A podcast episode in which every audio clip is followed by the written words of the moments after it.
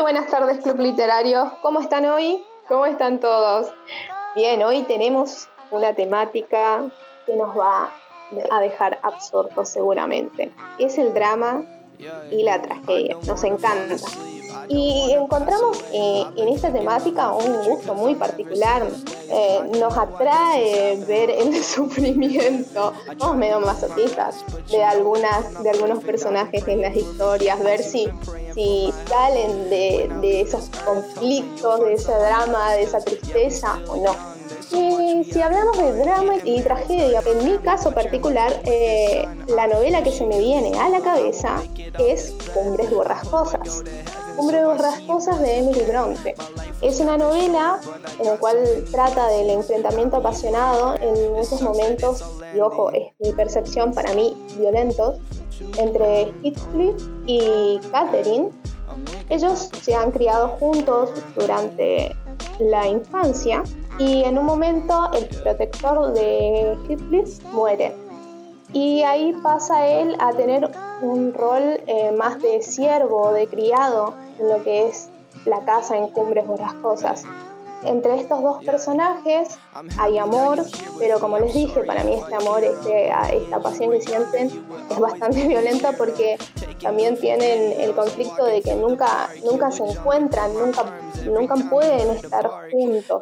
Tras, digamos, la muerte del protector y tras eh, que nunca puede estar con Catherine y otros enfrentamientos que tiene con el hermano, Heathcliff se va durante tres años aproximadamente de Cumbre Borrascosas y cuando vuelve regresa convertido en un hombre con una posición diferente a la que tenía, vuelve como un rico propietario.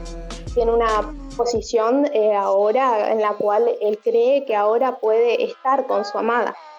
Pero bueno, vuelven los rechazos. Esto también hace que más lo vivido hace que este sea un personaje, a mi parecer, bastante oscuro. Tiene como mucho resentimiento, eh, mucho enojo. Así que bueno, no voy a dar mucho preámbulo y me voy a dirigir al capítulo 1 y ver esta parte que me parece eh, que me pareció bastante introductoria porque no voy a ser yo sola la que les va a leer Cumbres Borrascosas, entonces, me gustó este, eh, esta parte del capítulo 1 porque nos va a describir el lugar, cómo es Cumbres Borrascosas. Acá vamos a encontrar a uno de los inquilinos de, este lugar, que es el señor eh, Lotwood, en el cual nos va a describir un poco la casa. Y dice lo siguiente. La casa en la que residía el señor Heathcliff se llamaba Cumbres Borrascosas, según el dialecto de la región no hace falta aclarar que tal nombre expresaba muy bien los rigores atmosféricos a lo, que la, que la propiedad se veía sometida cuando la tempestad la azotaba. Sin duda, allí se disfrutaba una buena ventilación. La inclinación de algunos de los pinos que rodeaban la casa permitía reducir que el viento soplaba con mucha violencia. Incluso todas las hojas de algunos arbustos apuntaban en un mismo sentido, como si veneraran el astro rey. Pero el edificio era de construcción sólida, de muros consistentes, tal como podía apreciarse por los gruesos de las ventanas y los protectores en sus ángulos. Me detuve en la puerta un momento para contemplar las figuras que decoraban el frente. En la entrada principal leí una inscripción que decía Hirton Erschway, 1500. En torno de esta leyenda se destacaban aves de presas de formas extravagantes y dibujos de muchachitos en posturas lascivas. Tuve muchas ganas de hacer un par de comentarios respecto de aquello y hasta de pedir una breve historia del lugar al rudo propietario. Pero él permanecía ante la puerta de un modo que exteriorizaba su deseo de que yo entrase de una vez o me fuese, y no quise aumentar su impaciencia deteniéndome a examinar los detalles de la, entrada al edificio. Un pasillo nos condujo directamente a un salón que por antonomasia llamaba casa en la región, el cual no está precedido de vestíbulo ni de habitaciones. Por lo general, este ambiente comprende comedor y cocina al mismo tiempo. pero en cumbres borrascosas la cocina no se encontraba allí. Es decir, no me percaté de ningún indicio que diera muestra de que en ese inmenso lugar se cocinase algo, pese a que en el interior de las viviendas me parecía sentir el ruido de utensilios culinarios. En las paredes no había cacerolas ni cacharros de cocina. En cambio, en un rincón de la estancia se veía un armario de roble lleno de platos apilados hasta el techo, entre los que se veían jarrones y tazones de plata. Sobre él había tortas de avena, piernas de buey, carneros curadas y jamones. De la chimenea colgaban varias escopetas viejas, con los cañones enmohecidos y un par de pistolas de fuste. Sobre la repisa de la chimenea se almacenaban tres tarros pintados de colores intensos. El suelo era de piedras lisas y blancas. Las sillas eran bastante antiguas, de respaldo alto, y estaban pintadas de verde. Debajo del armario vi a una perra rodeada de sus cachorros. También observé más perros por los rincones. Este cuadro no hubiera parecido extraño en la casa de cualquier campesino del país, musculoso, de apariencia augusta y vestido con botas y calzón corto. En salones como el que se desplegaba ante mi vista, era fácil imaginar a labriegos de contextura robusta, sentados en la mesa delante de una jarra de espumosa cerveza. Pero el señor Heathcliff contrastaba con el ambiente de una manera impactante. Era moreno. El color de su tez le confería el aspecto de gitano, aunque sus ropas y sus, modales le daban aires caballerescos. Aunque se vestía de forma un tanto desaliñada, y pese a su ruda apariencia, su figura era, era y arrogante. Yo imaginaba que muchos los tildarían de soberbio o incluso de grosero, pero en el fondo percibía que tales apreciaciones eran infundadas. Mi instinto me decía que la causa de su circunvención era simplemente que se negaba a traslucir sus estados de ánimo. Debía odiar y amar con disimulo. Al mismo tiempo, hubiera considerado un impertinente a quien la amase o lo odiase. Bueno, hasta aquí llega mi lectura y le voy a pasar el mando de la voz a mi compañera Dani.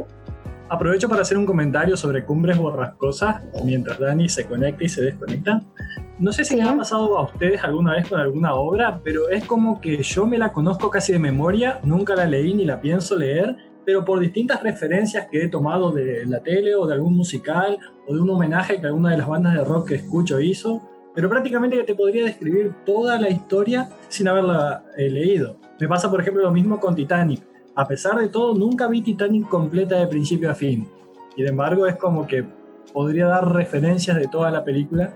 No sé si a alguno les pasa así con algo, que es por ahí tan conocido o tan nombrado que la pueden armar más o menos en la historia sin haberla leído, en el caso de una película sin haberla visto.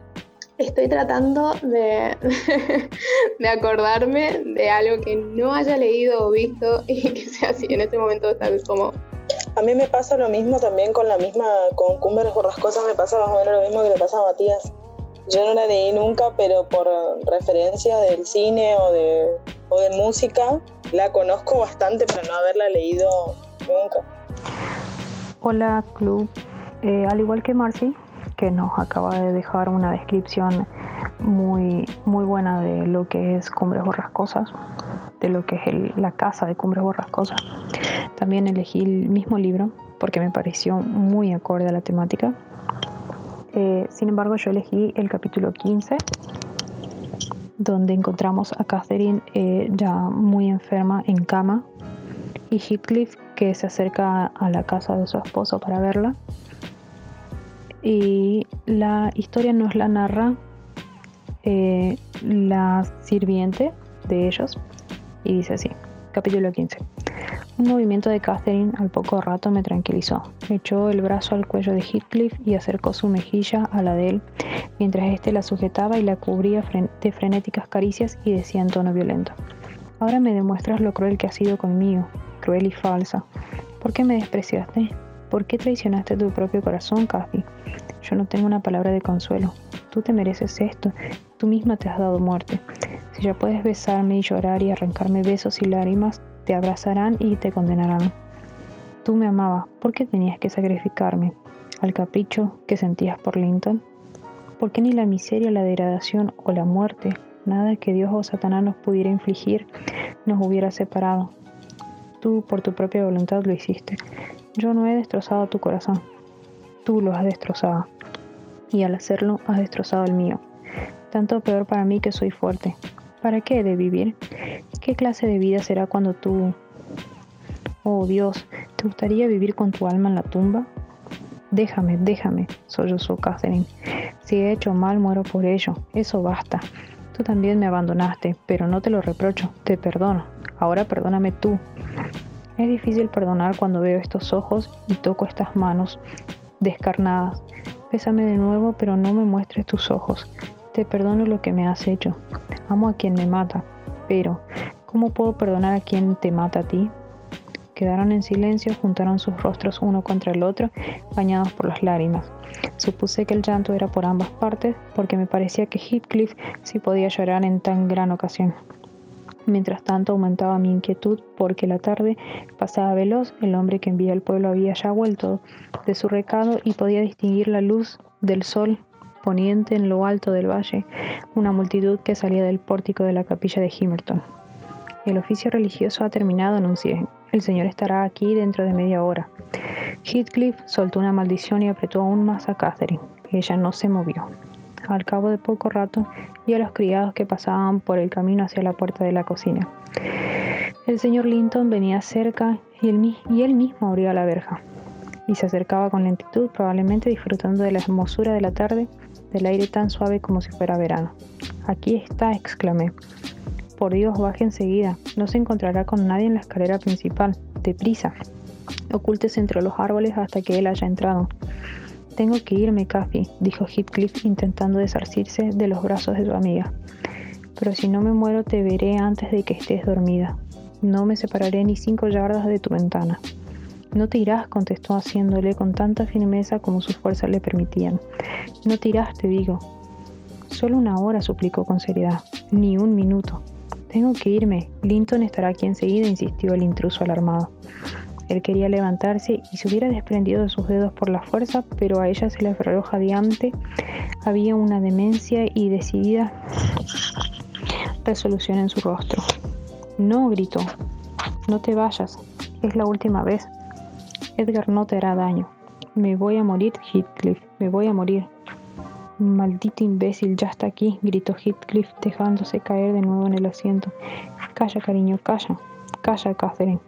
Me quedaré. Si me mata, expiraré bendicióndolo. Y volvieron a su apretado abrazo. Oí a mi amo subir las escaleras. Un sudor frío corría por mi frente. Estaba horrorizada. ¿Va usted a hacer caso de sus delirios? Dije con vehemencia. No sabe lo que dice. ¿Le va usted a perder porque tenga juicio para salvarse a sí misma? Levántese. Puede aún liberarse. Esto es lo más diabólico que ha hecho nunca. Estamos todos perdidos. El señor y la señora y la criada. Yo gritaba y me retorcía las manos. El señor Linton apresuró su paso al oírme. En medio de mi agitación, alegré sinceramente al ver que los brazos de Catherine habían caído lánguidos e inclinaba su cabeza. ¿Estará desmayada o muerta? pensé. Mejor, mejor que se muera que seguir siendo una carga y motivo de desdichas para los que le rodean. Edgar, lívido de estupor y de ira, se lanzó hacia su inesperado huésped. Lo que él se proponía hacer no lo sé, pero el otro detuvo su movimiento poniéndole los brazos en el cuerpo, al parecer sin vida de su esposa. Mire, si no es usted un demonio, primero ayúdenme a atenderle y luego ya hablará conmigo. Heathcliff se fue al gabinete y se sentó. Acudí a la llamada del señor Linton con grandes dificultades y después de recurrir a muchos medios conseguimos que volviera en sí, pero estaba del todo trastornada. Suspiraba y gemía y no conocía a nadie. Edgar, angustiado por ella, volvió a su odiado enemigo. Yo no fui a él en la primera oportunidad y le rogué que se fuera, asegurándole que Catherine estaba mejor y que a la mañana siguiente le comunicaría cómo había pasado la noche. No me negaré a salir de la casa, pero me quedaré en el jardín, Nelly. No te olvides de cumplir tu palabra. Estaré bajo aquellos pinos. Acuérdate, de lo contrario, haré otra visita, esté o no Linton en casa. Echó una rápida mirada a través de la puerta entreabierta de la alcoba y asegurándose de lo que yo, de, lo que yo decía era verdad, libró a la casa de su perniciosa presencia. Capítulo 16. Hacia las 12 de la noche nació la Catherine que usted ha conocido en Cumbres Borrascosas, una niña de 7 meses y enfermiza. Dos horas después moría la madre, sin haber recuperado la conciencia suficiente para echar de menos a Heathcliff o conocer a Edgar. Bien, seguimos entonces. Vamos con nuestro siguiente lector del día y nuestro siguiente lector del día es nuestro querido Aldo. Muy bien chicos, hola, saludos a todos, yo soy Aldo otra vez. Y antes de antes que nada, antes de comenzar, chicos, les propongo un juego a todos ustedes. Algún día, de alguna forma u otra, me encantaría regalarles una botella de tequila de acá de Guadalajara. Y quiero que vayan, quiero que vayan haciendo eh, un conteo cada vez que yo mencione a mi escritor favorito, George R. R. Martin, van a tomarse un shot. Quiero ver cómo terminan, en serio. Y muy bien. Ah, vamos, a, vamos a terminar bastante ebrios, ¿eh? Si algo les pasa, será toda mi culpa. Así que yo he preparado una lectura para el día de hoy que era pues sobre tragedias. Y en cuanto me dijeron tragedias, yo rápidamente pensé en mitologías pero yo no soy muy versado en mitologías, así que después pensé, será viernes 13. ¿Y de dónde viene toda esta superstición del viernes 13? El viernes 13 ocurren cosas malas, el viernes 13 ocurren tragedias. ¿Qué tragedia más clásica más que la tragedia de Jacques de Molay en 1307, el viernes 13 de octubre? Eh, ese día en que el rey Felipe IV de Francia junto al Papa Clemente V, si no me equivoco, acá Matías es historiador y él me va a corregir, eh, ellos ordenaron el, el, arresto de Jacques de Molay, el gran maestro de los caballeros templarios, junto con los demás caballeros. Entonces, siete años después, eh, en marzo de 1314, ellos son ejecutados en la hoguera y es así como termina la tragedia de Jackson Molay, la caída de los caballeros templarios. Yo traje eh, una lectura sobre este libro eh, de la saga Los Reyes Malditos. El primer libro se llama El Rey de Hierro, escrito por Maurice Druon. Y este, esta edición que yo tengo al menos eh, tiene un prólogo de George R. Martin. De hecho, aquí en la portada que yo tengo, que no lo están en el podcast, pero dice aquí, este es el original Game of Thrones de George R. R. Martin. Y es una saga que que, vaya, se hizo muy, muy popular, ya que eh, su estilo de escritura eh, inspiró mucho a Canción de Hielo y Fuego de George R. R. Martin. Sin embargo, pues esta saga, como ya les mencioné, esta no es fantasía, esto es ficción histórica que nos narra la historia desde eh, la ejecución de Jacques de, de, Jacques de Molay. Son siete libros, comienza la historia con la ejecución de Jacques de Molay y eh, termina hasta cuando comienza lo que conocemos como la Guerra de los 100 años, cómo fueron construyéndose las tensiones entre Francia e Inglaterra, hasta lo que terminó explotando una guerra que duró, tengo entendido, como 116, 17 años, no recuerdo bien. Entonces yo les traje esta, esta pequeña lectura sobre la tragedia de Jacques de Molay. El jardín del palacio solo estaba separado del islote de los judíos por un delgado brazo de río. La pira había sido levantada, encarada a la galería real de la Torre del Agua. Los curiosos no cesaban de afluir a ambas orillas del Sena y el islote mismo desaparecía bajo las pisadas de la multitud. Pero la tropa estaba bien alineada. Los guardias deshacían cualquier grupo. Piquetes de hombres armados se hallaban apostados en los puentes y en las bocas de todas las calles que afluían al río. La agitación que por la mañana se temía que acabara en revuelta terminaba convertida en fiesta popular, en regocijada apoteosis, en trágica diversión ofrecida por el rey a su capital. Los truanes se mezclaban con los burgueses que habían acudido con sus familias. Las bosconas, acicaladas y, y teñidas, habían abandonado las callejuelas de detrás de Notre Dame, donde ejercían su comercio, y los chiquillos se deslizaban por entre las piernas de la gente para ver el espectáculo desde su primera fila. Algunos judíos apertujados entre la gente para ver el espectáculo. Tímidos grupos y con la divisa amarilla sobre sus mantos se disponían a contemplar un suplicio que por esta vez no les estaba destinado. Casi hacía frío. De vez en cuando una ráfaga estremecía la luz de las antorchas que proyectaban rojos jaspeados sobre el río. Messi Alan de Perils, con la víscera del casco levantada y su sempiterna cara de fastidio montados, montaba su corcel delante de los arqueros. Alrededor de la pira de leña preparada para la hoguera que sobrepasaba la altura de un hombre, el verdugo y sus ayudantes, vestidos y encapuchados de rojo, se enfadaban, acomodando los haces. En lo alto de la pira, el gran maestre de los templarios y el preceptor de Normandía estaban atados a sendos postes, uno junto al otro. Cubría sus cabezas la, la infamante mitra de papel de los herejes. Un monje alzaba hacia ellos una gran cruz en una larga pértiga y les dirigía las últimas exhortaciones. La multitud cayó para escuchar lo que decía. Dentro de unos instantes compadeceréis ante Dios. Aún es tiempo de que confeséis vuestras culpas y os arrepintáis. Por última vez os conjuro.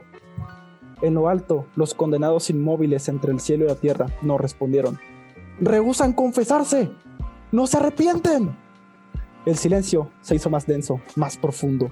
El monje se había arrodillado y mascullaba unas oraciones en latín.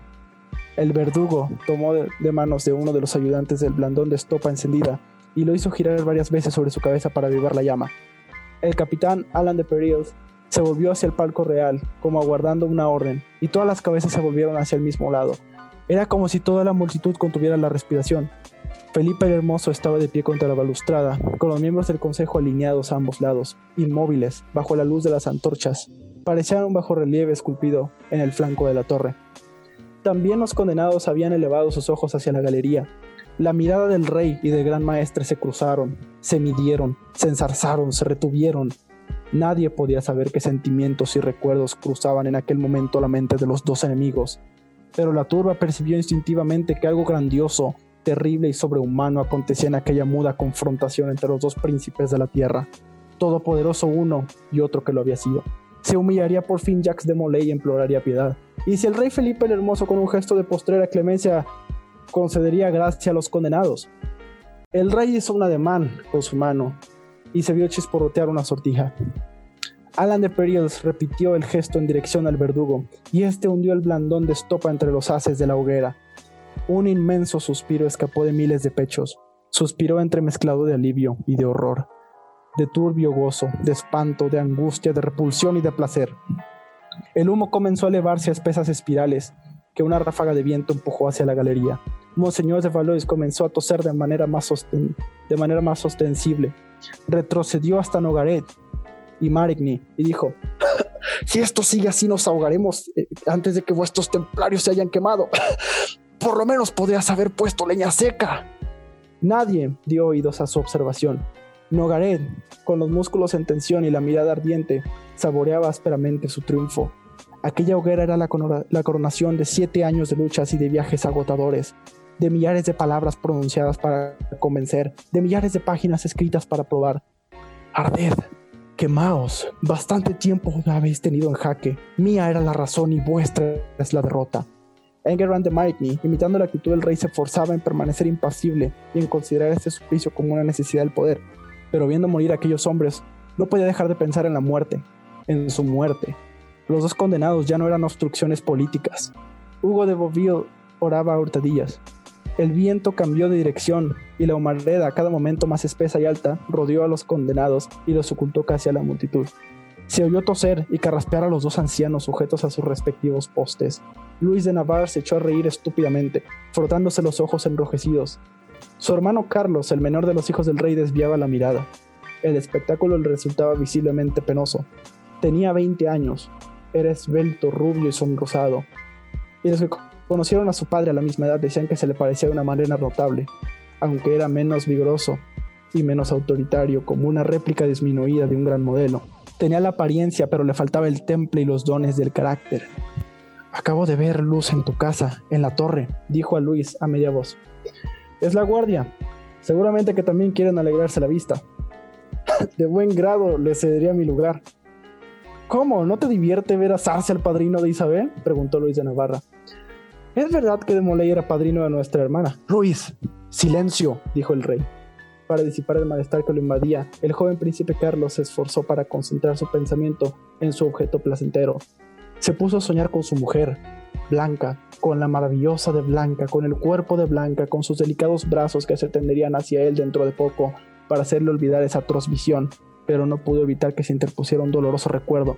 Los dos hijos que Blanca le habían dado habían muerto recién nacidos, dos criaturas que veía ahora inertes en sus bordados pañales. ¿Tendría la suerte de que Blanca tuviera otros hijos y de que viviesen? Los gritos de la turba lo sobresaltaron. Las llamas acababan de brotar de la leña a una orden de Alan de Peril. Los arqueros apagaron sus antorchas en la hierba y la noche quedó iluminada solamente por la hoguera. Las llamas alcanzaron primero al preceptor de Normandía. Hizo un patético gesto de retroceso cuando las lenguas de fuego comenzaron a lamerlo y su boca se abrió como si tratara de respirar el aire que huía de él. A pesar de las ligaduras, su cuerpo casi se dobló en dos. Cayó la mitra de papel y se consumió en un instante. El fuego iba envolviéndolo. Luego una nube de humo gris lo engulló. Cuando se hubo disipado, Geoffrey de Charney ardía, gritando y jadeando y tratando de desprenderse de aquel poste fatal que temblaba sobre su base. Se veía que el gran maestro lo alentaba, pero la turba rugía con tal fuerza para sobreponerse al horror que no pudo percibirse más que la palabra hermano, pronunciada dos veces. Los ayudantes del verdugo corrían de un lado a otro, dándose empellones, en busca de nuevos haces de leña y atizando la fogata con largos garfios de hierro. Luis de Navarre, cuyo pensamiento funcionaba, siempre con retraso, preguntó a su hermano, ¿Estás seguro de que ve luz en la torre en eso? Yo no la veo. Y por un momento una preocupación pareció cruzar su mente. Engerrand de Marigny se había cubierto los ojos con la mano para protegerse del fulgor de las llamas. Monseñor de Valois dijo, Hermosa imagen del infierno nos dais, Nogaret. ¿Acaso pensáis en vuestra vida futura? Guillermo de Nogaret no respondió. La hoguera se había convertido en horno y Geoffrey de Charney no era más que un objeto ennegrecido, crepitante, henchido de burbujas. Se deshacía lentamente en cenizas, se volvía ceniza. Algunas mujeres se desvanecieron, otras se acercaron presurosas a la ribera para vomitar casi en las mismas narices del rey. La turba después de tanto griterío se había calmado. Algunos comenzaban a extasiarse porque el viento se obstinaba en soplar del mismo lado, de modo que el gran maestre no podía haber sido tocado aún. ¿Cómo podía resistirse tanto tiempo? A sus pies la hoguera parecía intacta. Luego de pronto un hundimiento en el brasero hizo que las llamas revivadas brincaran hacia él. ¡Ya está! Ahora le toca a él, gritó Luis de Navarre. Los grandes y fíos ojos de Felipe el Hermoso tampoco pestañaban en ese momento. De pronto la palabra del gran maestre atravesó la cortina de fuego, y como si se dirigiera a todos y cada uno de los presentes con irresistible fuerza, como lo habían hecho en Notre Dame, Jacques de Molay gritó: ¡Malditos! ¡Malditos! Estáis viendo morir a inocentes. Caiga la maldición sobre los otros. Dios os juzgará. Papa Clemente, Guillaume de Nogaret, Rey Felipe, antes de que el año os emplazo a que comparezcáis ante Dios para recibir vuestro justo castigo. ¡Malditos! ¡Malditos hasta la decimotercera generación de vuestro linaje! Las llamas penetraron en la boca del gran maestre y sofocaron su último grito. Luego, durante un tiempo que pareció interminable, se debatió sobre la muerte. Aterrorizada por la maldición, la turba permanecía clavada en su lugar, toda hecha de suspiros, murmullos, espera, consternación y angustia. Todo el peso de la noche y del horror había caído sobre ella. El último crepitar de las brasas les hacía estremecer y las tinieblas invadían la luz minguante de la hoguera. Ah, muy bien chicos, esta fue mi lectura sobre el, eh, este fragmento del Rey de Hierro, espero les haya agradado. Em, después de este suceso, la isla de los judíos pasó a llamarse la isla de los templarios en honor a la ejecución de Jacques de Molay aquí. Sabemos que los templarios fueron acusados de cosas terribles que obviamente no fueron ciertas. Y a este capítulo de la historia eh, se le llama también la maldición de los templarios, porque eso que dijo Jacques de Molay sobre que Papa Clemente V y el rey, de, el rey Felipe morirían antes de ese año, eh, se cumplió esa maldición. Entonces esta saga de libros es, una, es como una, una, escalera de tragedias que van y explotan después en la Guerra de los 100 Años. Eh, bueno, este es el único libro de la saga que me he leído, El Rey de Hierro, pero si, es, si los demás libros están tan buenos como este, es una saga que recomiendo muchísimo. La saga se llama Los Reyes Malditos de Maurice Ruon. Chicos, si están frustrados porque George R. R. Martin no termina Vientos de Invierno y seguramente nunca va a escribir El Sueño de Primavera, no se preocupen, lean esta saga, eh, va a ayudarles con ese vacío. Matías, ¿quieres comentar algo? Gracias Aldo por darme la palabra. No, lo que yo iba a comentar, aprovechando ya que Aldo trae esto, hacer un poquito de mención a la historia, que siempre busco la forma de meter un bocadito y acá Aldo me dio el pie justo. Yo tenía preparado explicarlo el viernes 13, pero Aldo lo acaba de explicar bastante bien para lo que es el tema de toda la tradición, sobre todo anglosajona.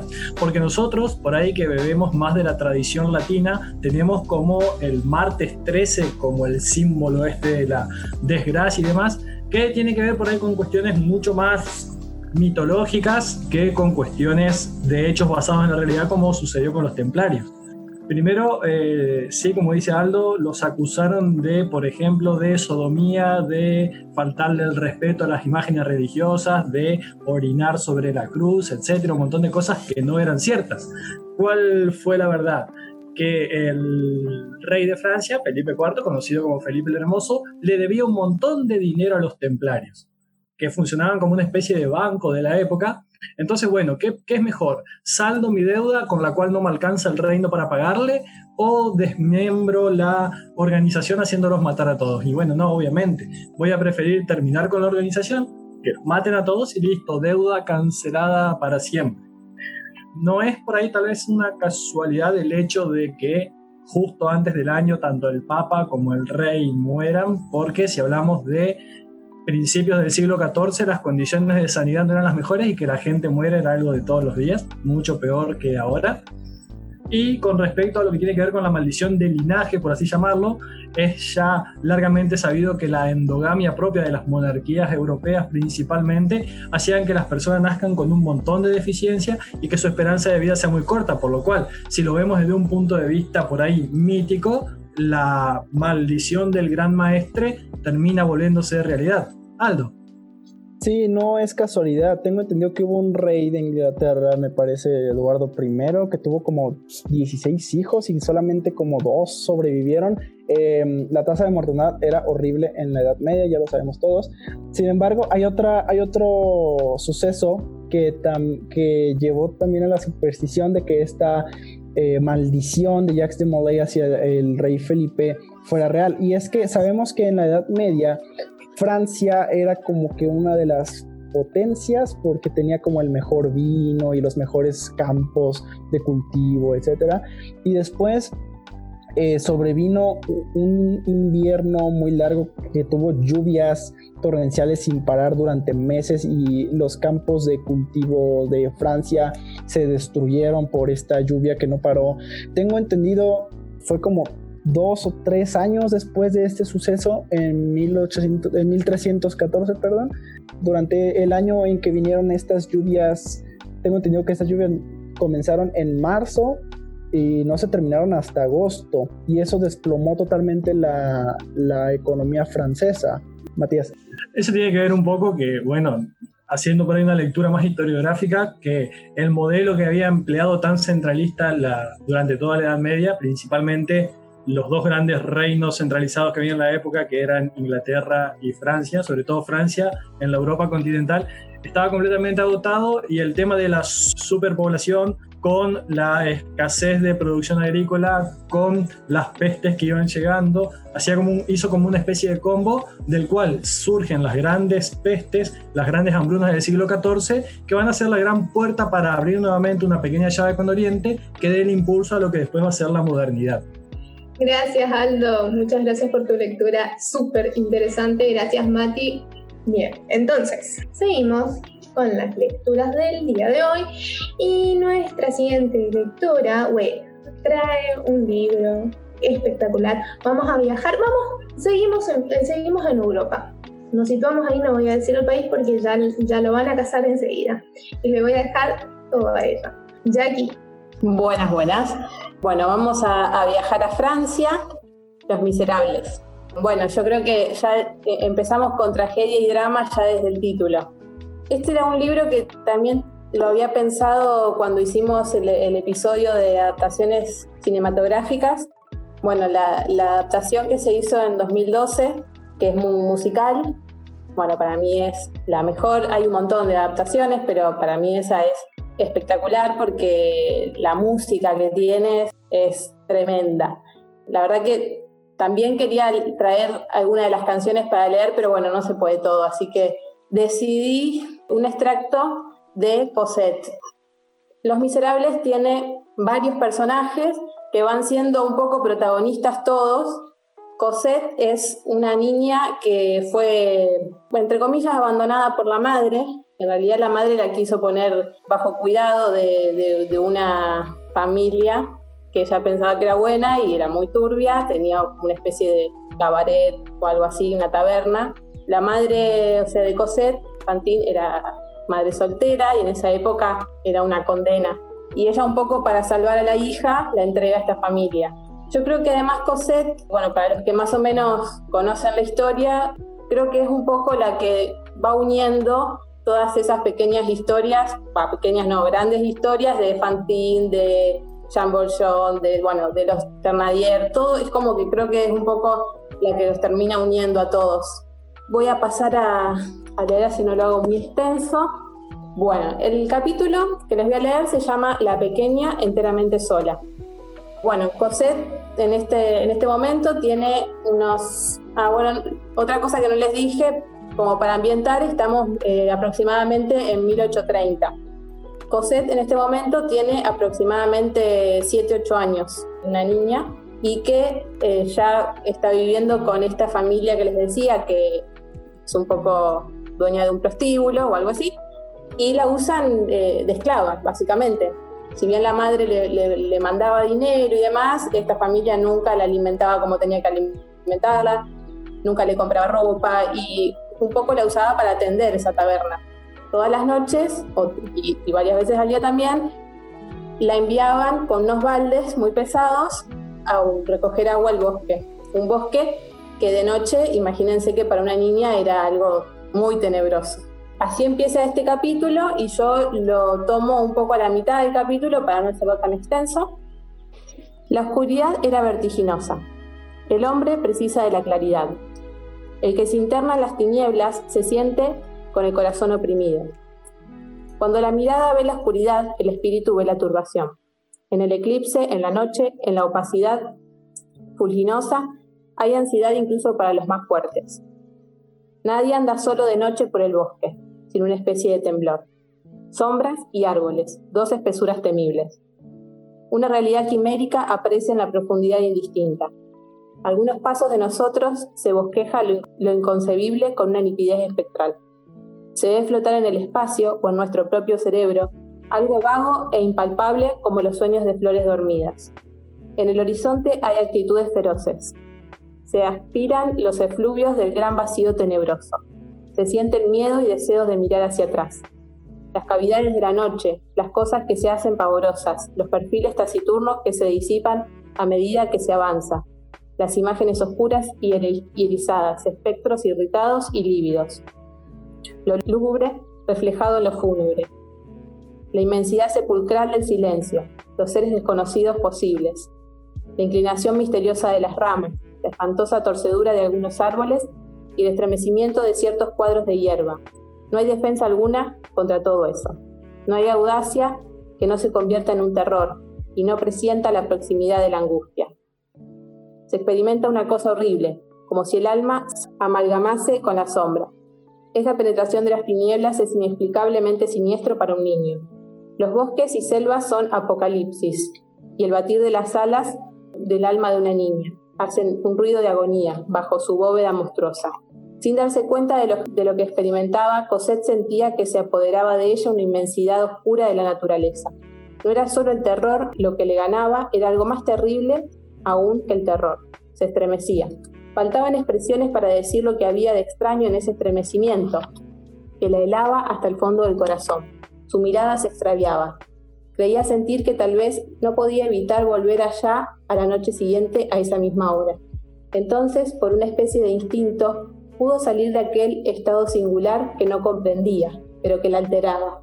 Se puso a contar en voz alta, uno, dos, tres, hasta diez, y cuando hubo terminado, volvió a empezar. Aquello le devolvió la verdadera percepción de las cosas que lo rodeaban. Sintió frío en las manos, que se le había mojado al sacar el agua, se levantó. El miedo se apoderó de ella otra vez, un miedo natural e insuperable. No tuvo más que una idea, huir, huir a todo escape a través del bosque, a través de los campos, hasta las casas, hasta las ventanas, hasta las luces encendidas. Su mirada se fijó en el cubo que tenía delante. Tal era el terror que le inspiraba la Thenardier que no se atrevió a huir sin el cubo de agua. Cogió el asa con las dos manos y le costó trabajo levantarlo. Anduvo así unos doce pasos, pero el cubo estaba lleno, pesaba mucho, y tuvo que dejarlo en el suelo. Respiró un instante, luego cogió de nuevo el asa y empezó otra vez a andar. Esta vez unos pocos pasos más, pero se vio obligada a detenerse todavía. Después de algunos segundos de descanso continuó, andaba inclinada hacia adelante y con la cabeza baja como una vieja. El peso del cubo ponía tirantes sus delgados brazos. El asa de hierro acababa de entorpecer y helar las manitas mojadas.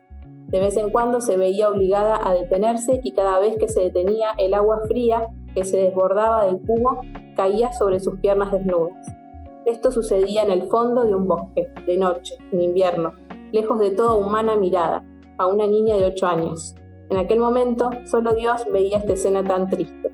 Ay, y sin duda su madre también porque hay cosas capaces de hacer abrir los ojos de los muertos en sus tumbas. Respiraba con dolorosa dificultad. Los sollozos le oprimían la garganta, pero no se atrevía a llorar. Tanto era el miedo que tenía a la Tenadier aún de lejos. Era su costumbre creer que siempre que la Tenadier estaba a su lado. No obstante, no podía andar mucho camino de este modo. Andaba muy lentamente. Quería cortar la duración de las paradas andando entre cada una el mayor tiempo posible. Pensaba con angustia que precisaría de más de una hora para llegar a Montfermeil y que la Thenardier le pegaría. Esta angustia se mezclaba con su terror por estar sola en el bosque, de noche. Estaba abrumada de fatiga y no había salido aún de la selva. Al llegar cerca de un viejo castaño que conocía, hizo una última parada más larga que las otras para descansar.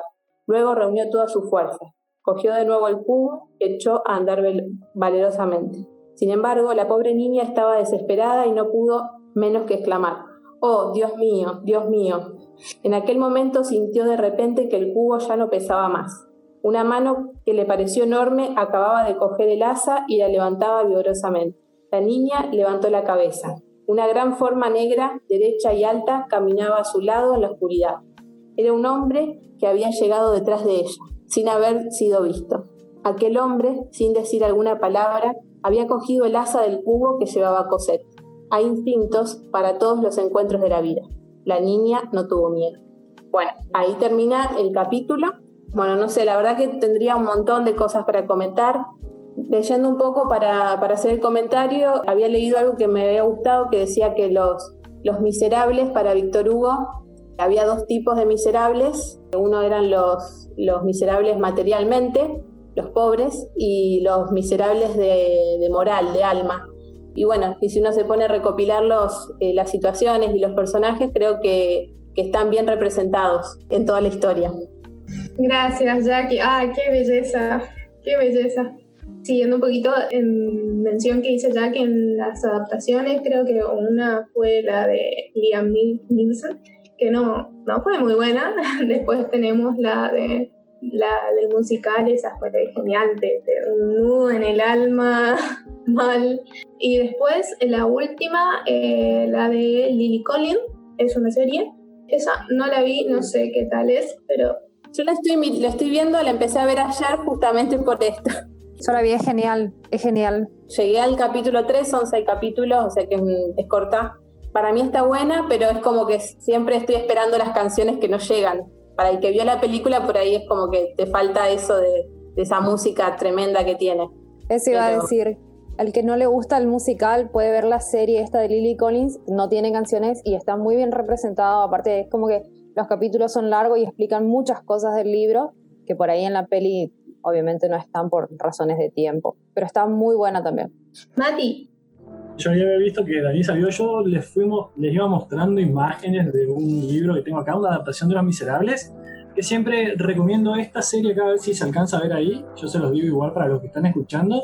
Latin Books hizo una adaptación de una serie de libros que se llaman novela gráfica, es como una especie de cómics adaptando un montón de obras, de obras clásicas de la literatura, que está muy bueno para sobre todo chicos por ahí que, qué sé yo, a un chico de 8 o 9 años no le vas a tirar Los Miserables porque no le va a gustar, obviamente, pero es una buena forma de hacer un primer contacto. Los gráficos tienen una calidad tremenda, los sombreados, todos son impresionantes y están muy bien adaptados. A pesar de ser una versión muy resumida, la historia en sí está bastante completa.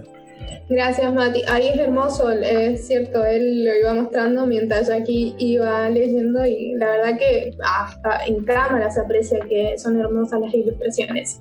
Aldo. Ah, Matías, ¿cómo se llama la, editorial que publica esos cómics de los clásicos? La editorial se llama Latin Books.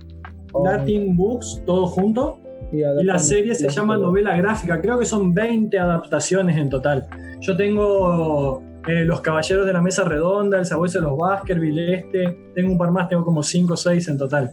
Están excelentes para lo que dices, ¿no? Porque a veces los clásicos no son los libros más accesibles de todos y eso echa una mano bastante. Seguimos entonces con las lecturas del día y nuestro siguiente lector es nuestro historiador favorito. Mati, todo tuyo. Hola gente, ¿cómo andan? Les voy a contar algo. Marcia me dice, porque yo no pude estar el viernes pasado, la temática es tragedia, drama. Entonces yo lo primero que pensé fue el retrato oval de Edgar Allan Poe. Después me puse a pensar, bueno, tendría que buscar a ver qué encuadra, qué no, y estuve toda la semana rompiéndome la cabeza así, y cada lectura que se me aparecía la rechazaba porque el retrato oval era mejor.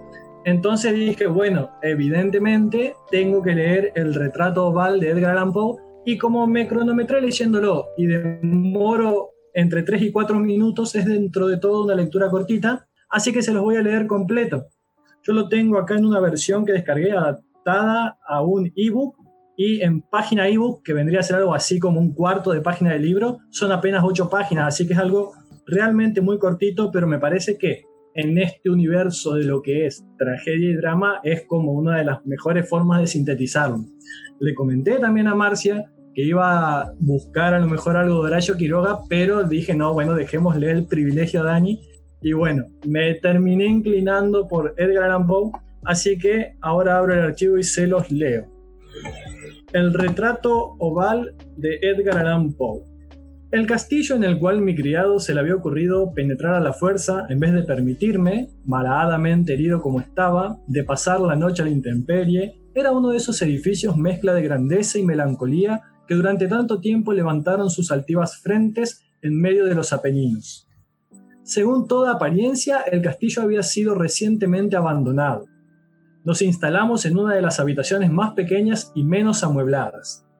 Estaba situada en una torre aislada del resto del edificio.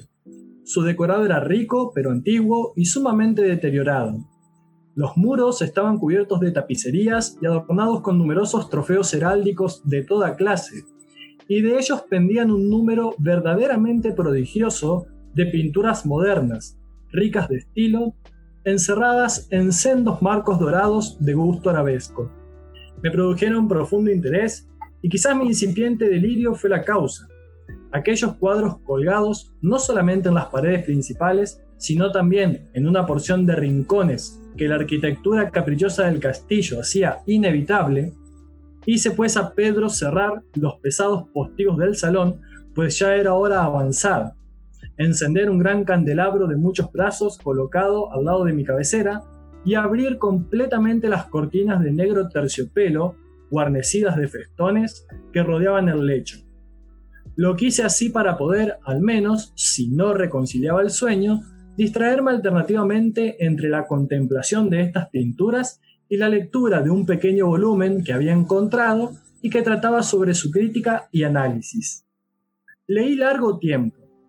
Contemplé las pinturas religiosas devotamente, las horas huyeron, rápidas y silenciosas, y llegó la medianoche.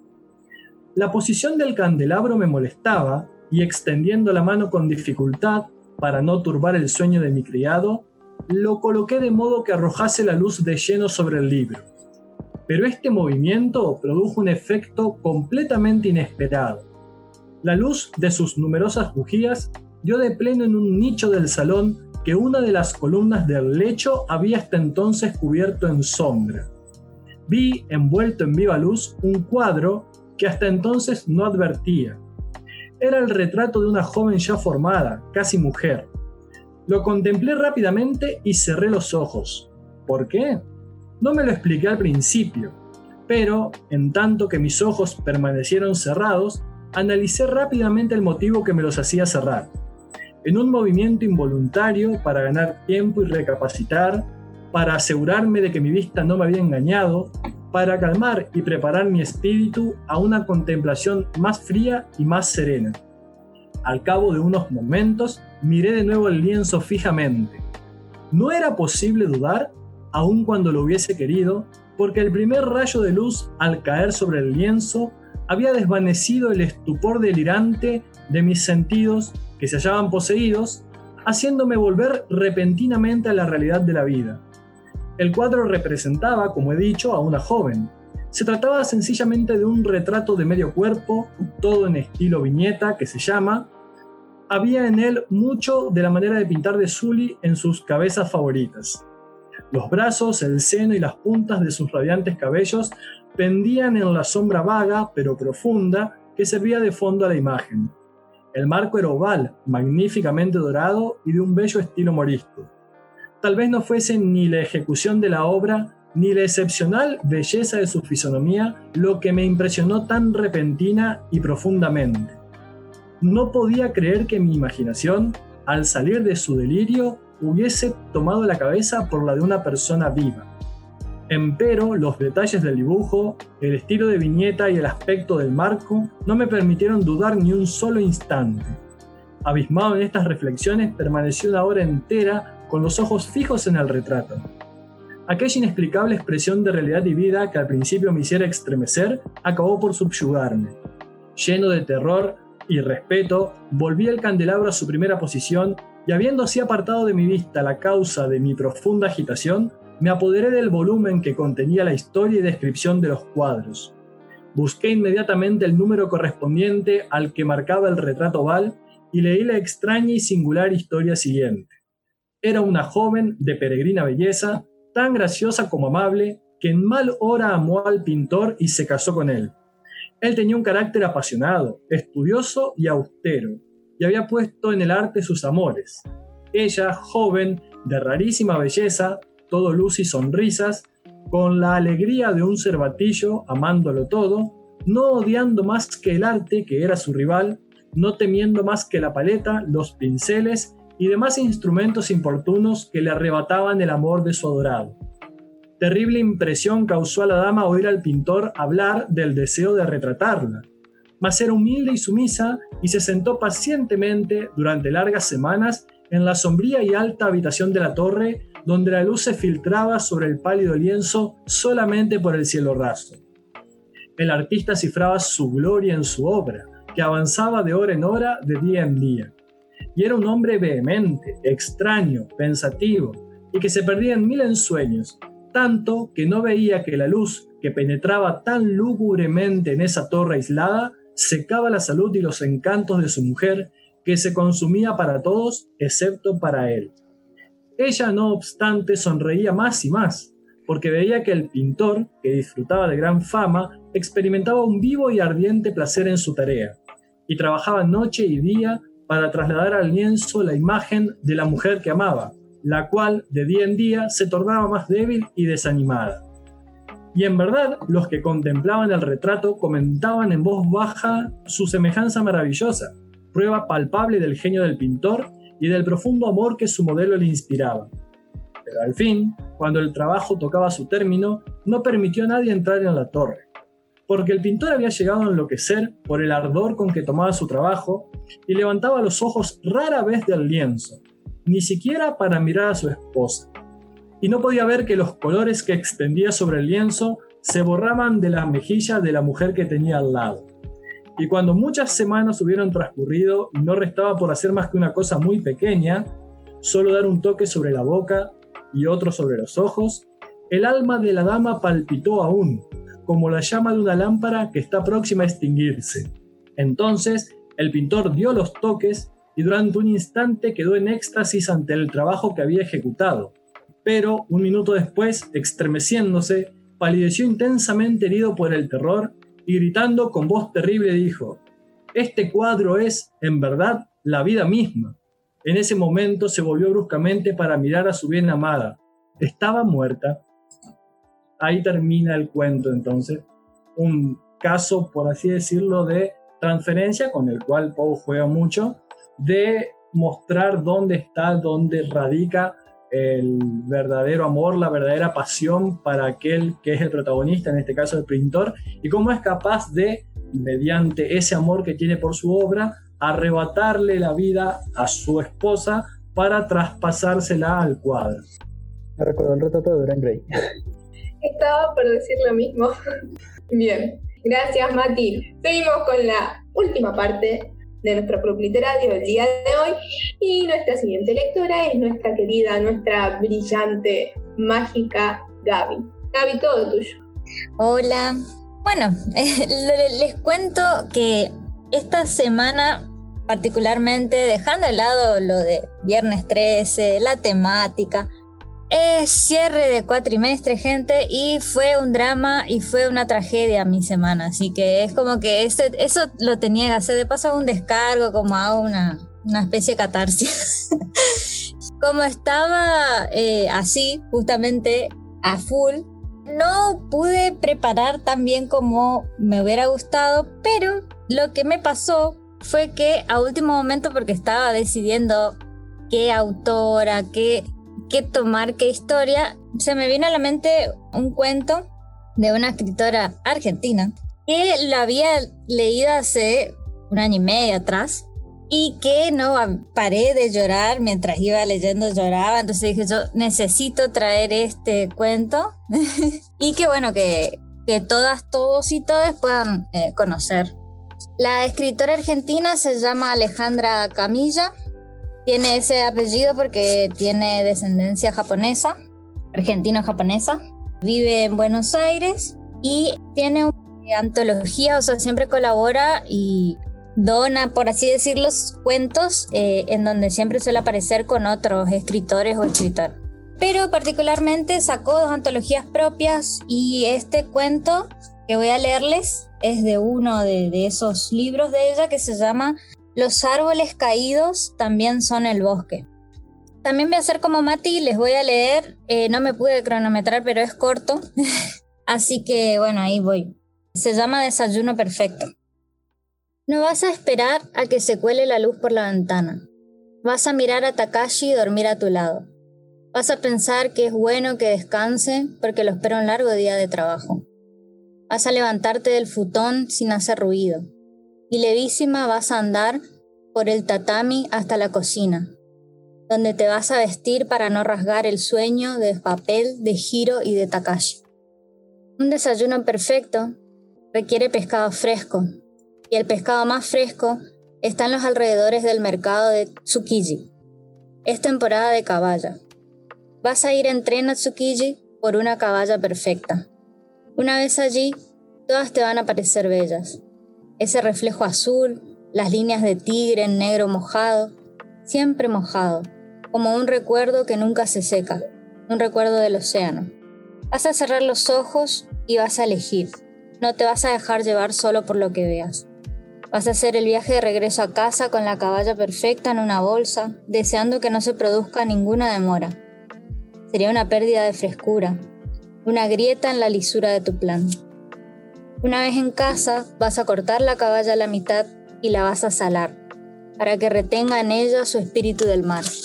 Vas a poner el arroz en remojo, después de haberte lavado las manos con ese jabón de coco que te regaló Mariko. ¡Qué afortunada! ¿Cuántas japonesas se lavan por la mañana la cara y las manos con un jabón de coco?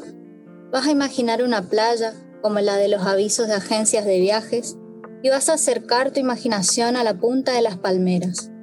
Vas a ver los cocos con los que hicieron el jabón para que tus manos sean suaves esta mañana. Vas a desear que algo de esa playa y esa blancura del coco pase al arroz a través de tus manos cuando lo laves y lo dejes en reposo. El reposo es importante en todo. Para hacer el miso shiru, vas a perfumar el agua con pequeñas anchoas secas Vas a imaginar la danza del dulzor del coco con el sabor salado de las anchoas, como si ese mar que acaricia los pies de las palmeras volviera a hacerlo en Tokio, en tu casa. No vas a poner muchas anchoas en el agua porque si no esa danza de sabores se transformaría en una lucha. Vas a abrir el nato y el paquete de nori, nori de una negrura perfecta como una muerte, sin los atisbos de verde de las algas comunes. Hay algo de soberbia en este gesto y te vas a avergonzar, pero la idea de un desayuno perfecto va a volver a convencerte de que hiciste bien, de que un solo elemento de otra calidad echaría a perder el trabajo puesto en todos los demás. Por eso también vas a usar el té del primer brote, ese del sur del Japón. Vas a retirar el agua del fuego antes de hervir, vas a humedecer apenas las hojas y luego de echar el agua las vas a dejar reposar. Se van a desperezar y van a dejar salir su sabor, su perfume, su esencia verde en tu cocina gris. Vas a ir a la habitación de tu hijo, vas a quedarte arrodillada junto al futón mirando su respiración. Podrías pasar todo el tiempo del mundo así. Qué egoísta. Podrías dejar que el desayuno se pudriera en la cocina y el resto del mundo sin sentido se hiciera pedazos allí afuera y seguir arrodillada junto al futón de giro, como si fuera tuyo y no del mundo que lo espera y del que es un engranaje más. Vas a poner una mano en su pequeño hombro flaco, el niño va a decir hi y le vas a responder con un tono de voz ni alto ni bajo que es la hora de levantarse. Él se va a restregar los ojos y va a decir sí mamá, y luego se va a volver a tapar para remolonear un minuto más. Luego vas a volver a la cocina y vas a escuchar cómo Giro y tu marido se preparan para sus días llenos de obligaciones, como árboles llenos de frutos o de flores. Vas a mezclar la mostaza con el nato, una danza de espadas, un tintineo filoso en tu nariz. Vas a colocar todo sobre la mesa con el mismo cuidado de cada mañana, pero buscando algo más, Ningún ángulo debe desafinar, ningún color puede chocar o apagarse. Deben fluir hasta Giro y su papá. Los perfumes deben seducir como lo que se oculta. El orden debe ser amable como la voz de las chicas de los ascensores de los grandes almacenes. Vas a colocar una pequeña flor junto al recipiente del nato. Casi un gesto de vanidad que no vas a poder evitar. Una señal, tal vez. Tu marido y Giro van a arrodillarse alrededor del desayuno. Vas a disfrutar mirándolos comer. Giro un poco desgarbado, como acurrucado aún en el sueño, va a restregar la cara con el dorso de la mano que sostiene los ohashis. Vas a romper un huevo y lo vas a colocar en su bol. Un sol se va a esparcir por un pequeño mundo de arroz. Vas a ver a Giro terminar de despertarse al masticar y vas a percibir que se da cuenta de que este es un desayuno perfecto. Tu marido va a comer hasta el último grano de arroz, lo último del nato, la última fibra de la caballa y vas a sentir mientras lo hace. Oishi va a decir giro y vas a estar satisfecho y vas a agradecer inclinando apenas la cabeza y sonriendo más con los ojos que con los labios que no se despegan. Oishi va a repetir el niño y vas a sentir un pez globo en el pecho. Tu marido va a volver a sentir. La mesa va a quedar vacía, solo los bols, tazas, pequeños platos vacíos como esqueletos, y la flor abierta como una boca que grita, muda de sentido en su belleza. Hiro va a decir que tiene clase de inglés y se va a levantar corriendo. Tu marido va a esperar un poco como si reposara como el arroz, como el té. Luego se va a poner de pie apoyándose en los puños, Vas a recoger las cosas de la mesa, la vas a dejar cubiertas de espuma en la pileta, te vas a enjuagar las manos para despedirlos, vas a usar tu jabón de coco una vez más. Kiro va a llevar su mochila y su gorra de béisbol, le vas a decir que se la debe quitar antes de entrar al colegio. Él va a sentir y te va a decir que su amigo lo espera en la otra calle. Le vas a decir que no lo haga esperar. Tu marido ya en la puerta, antes de calzarse, te va a decir que ha sido un desayuno perfecto. Vas a agradecer. Una vez sola en la casa, vas a limpiar en detalle, como siempre, pero de otra manera. Todo puede siempre mejorarse. Qué falta de humildad sería no intentarlo. Al terminar te vas a sentar junto al horno y vas a abrir la puerta hacia abajo, vas a girar la llave y vas a apoyar la cabeza en la puerta como si fuera una almohada en la que vas a desencajar, a descansar. La nota de disculpas ya estará hecha y la habrás dejado sobre la mesa, Vas a pensar en las playas llenas de sol y palmeras muy altas. En las puntas vas a ver adivinar su interior blanco y su perfume. Vas a mirar el mar, vas a sentir ese olor extraño que viene y va. Fin. Pero se haya escuchado que hay mucho ruido acá entre mi WhatsApp, web y todas esas cosas. Eh, eh, y gente, pero bueno, nada. Ya lloré mucho cuando lo leí por primera vez, así que ahora no, no, no, iba, no iba a volver a llorar, pero nada, no solo me lo encontré, me gustó mucho cómo Alejandra, o sea, la manera que ella tiene de expresarse al narrar, sino que me hizo sentir que podía estar en la piel de, de esa mujer japonesa. Quizás lo que sentí también fue volviendo a la temática, aparte ¿no? de que eh, el cuento en sí es bastante para mí fuerte, es a medida que va avanzando sentía, sentía como mi pecho mismo como que se, como que se apretaba todo, se hacía todo como una pasita de uva y a la vez como una sensación de falta de aire también. Creo que, que también está muy bien el tema de, del contexto cultural, digamos. Si vemos, tenemos algunos datos de lo que es, digamos, la cultura japonesa y eh, en general y obviamente más también en el tema familia. Y bueno, nada, los dejo decir algo, eh, si quieren preguntarme algo, eh, bueno, eso. Gracias, Gaby, muchísimas gracias. Eh, es resentida tu lectura. Yo la sentí, sentí como tristeza, en realidad, sentí mucha tristeza, mucha nostalgia. Y me llama en particular esta cosa de la cultura japonesa, de los descendientes, eh, que el tema con la comida, como que ellos tienen algo con, con, la comida, el ritual, eh, no solamente eh, en lo narrativo cuando, cuando escriben, sino también uno lo puede apreciar en el cine. Eh, ellos en el cine, bueno, en el anime, para el que le gusta el anime, está siempre como muy presente. Hay toda una feria atrás tuyo, Marco. sí, yo acá expresándome y atrás. y atrás. Y atrás me están haciendo todo un, un bochinche. Oye, esto, eh, esto no, en video. Qué lindos hooligans negros que tenés ahí atrás. Son los peores, son los peores.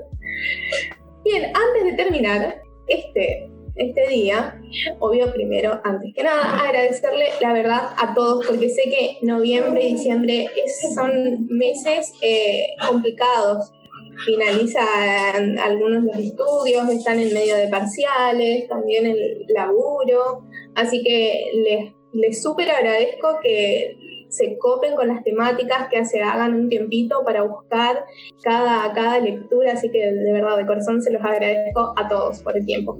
Pero antes de terminar, vuelvo a repetir, tenemos obra teatro para el próximo viernes. Llegó la obra de teatro. Y yo supongo que van a actuar, que la van a leer, que los que estamos acá la van a leer, que están con todo el ánimo para leer esta obra que se llama La intrusa de Maurice Maeterlinck. Esta obra es un psicotrailer tiene un poco de drama también, pero está muy buena. Cuando la lean van a quedar muy estupefactos. ¿Tendrá alguna relación con el cuento de Borges? Mm, no, no, pero pero, pero, pero, no, no voy a decir mucho, no voy a leer mucho porque si no, eh, les termino contando toda la, obra y, y, no es la cuestión acá. Tengo los personajes acá en unos papelitos. Así que, ¿quién quiere ser el primero en saber su personaje? Aldo, Aldo, Ah, primero las damas, primero las damas. ¿Qué es eso de primero las damas? Estamos todos acá, todas. Bien, bien, Aldo va primero.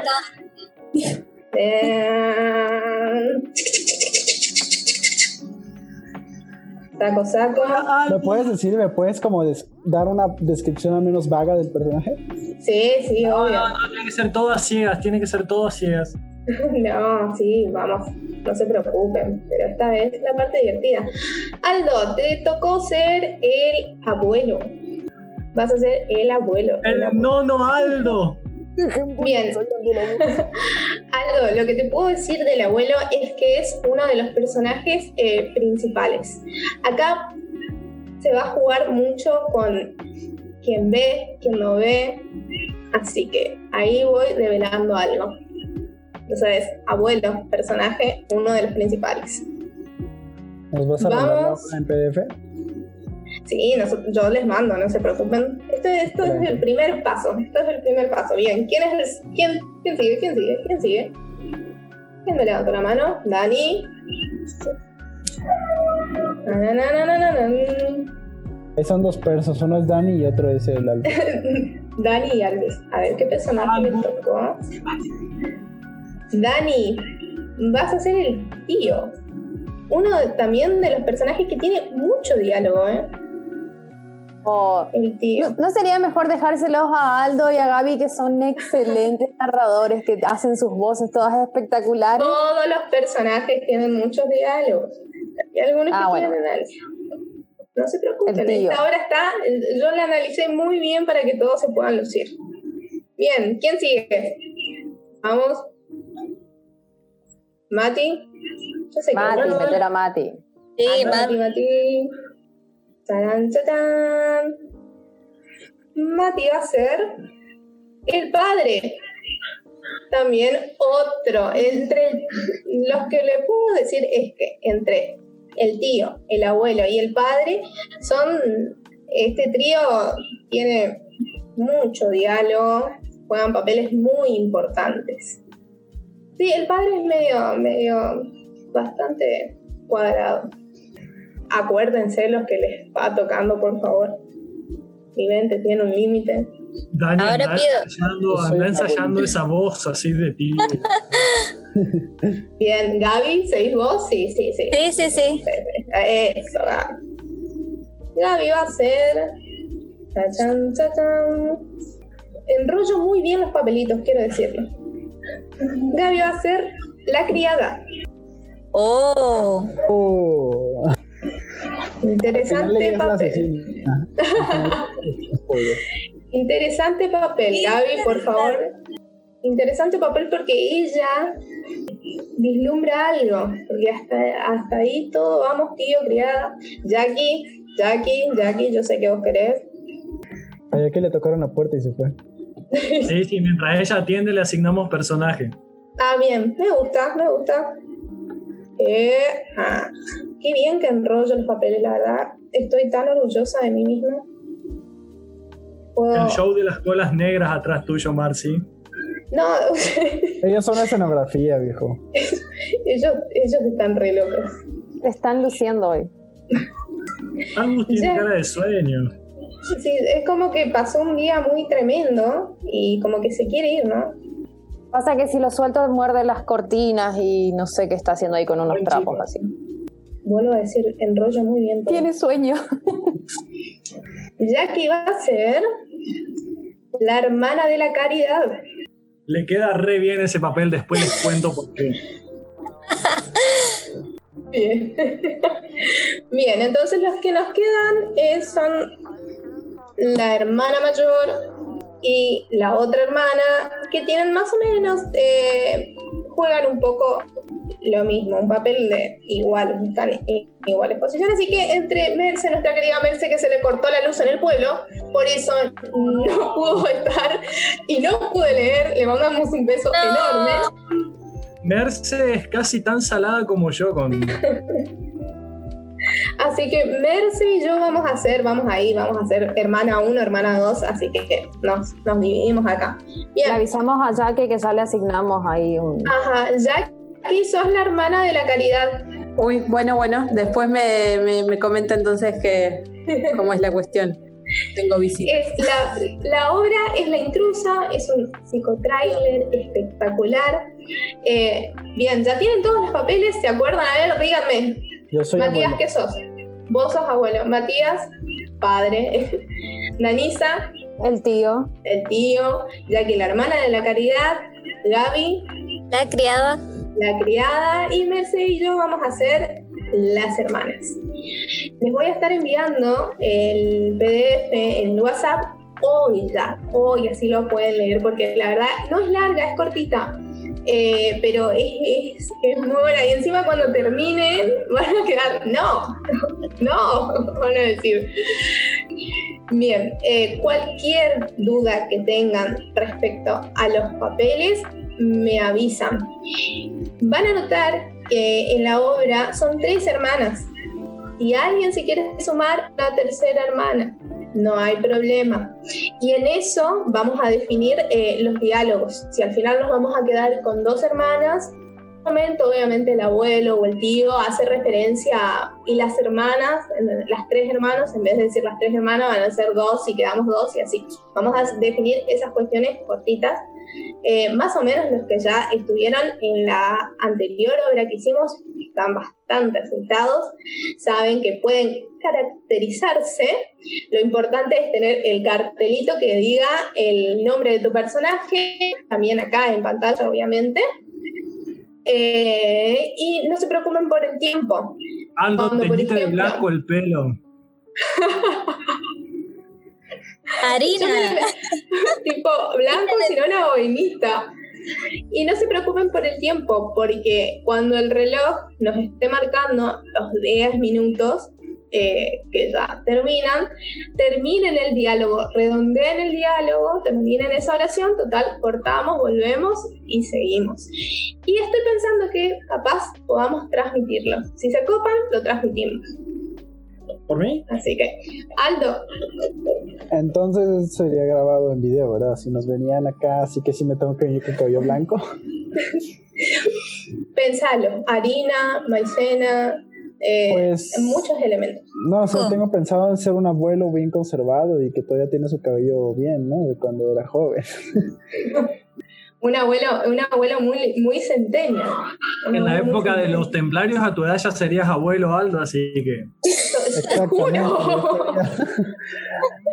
Podemos inventar que la obra está en el siglo XIV. Por bueno, muy bien. Tenemos entonces obra de teatro para el próximo viernes, La Intrusa. Nos vamos a estar comunicando. Y bueno, esto ha sido todo por hoy y les vuelvo a recordar que la party está muy cerca, está muy cerca. Vayan enloqueciendo porque también se va a transmitir y va a ser un delirio cósmico hermoso.